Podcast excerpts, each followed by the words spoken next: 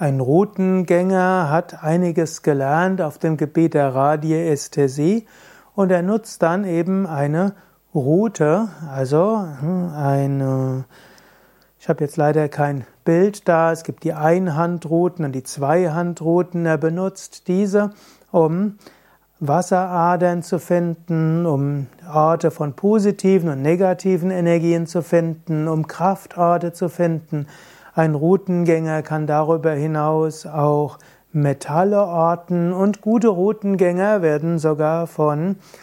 Unternehmen engagiert, die nach Bodenschätzen suchen. Also ein Routengänger hat typischerweise eine Ausbildung, er hat typischerweise auch eine angeborene Feinfühligkeit, er hat eine gewisse Erfahrung und dann können Sie sich entweder spezialisieren auf Energiefelder in Häuser und Wohnungen oder für Finden von Kraftorten oder eben von